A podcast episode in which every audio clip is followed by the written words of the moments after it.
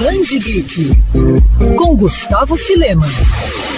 O fim de uma era. Após 22 anos de editora, Joey Quesada está de saída da Marvel. O artista anunciou a decisão em texto publicado em uma rede social. Segundo ele, a medida foi tomada após conversas com a família e também com a diretoria da Casa das Ideias. Quesada explicou ainda que entendeu ser hora de buscar novos desafios e que a partir de agora vai se dedicar a outros projetos, como um filme independente que está escrevendo.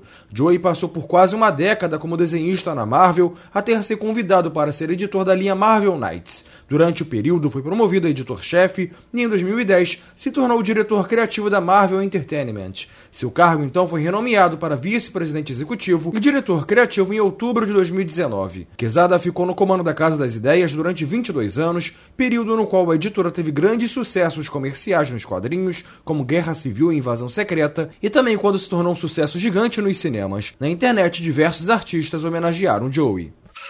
Quer ouvir essa coluna novamente?